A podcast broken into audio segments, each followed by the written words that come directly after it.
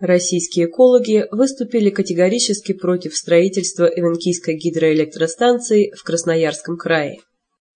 Об этом сообщило в среду, 24 сентября, Российское информационное агентство «Новости». Экологи заявили, что считают недопустимым развитие подобных технологических проектов в экологически ценных зонах страны.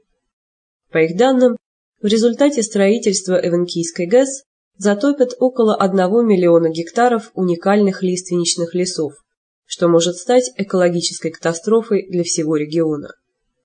Особенно тревожит экологов тот факт, что под затопление попадает камера с радиоактивными отходами одного из подземных ядерных взрывов, произведенных в Нижней Тунгуске в 70-х годах прошлого века.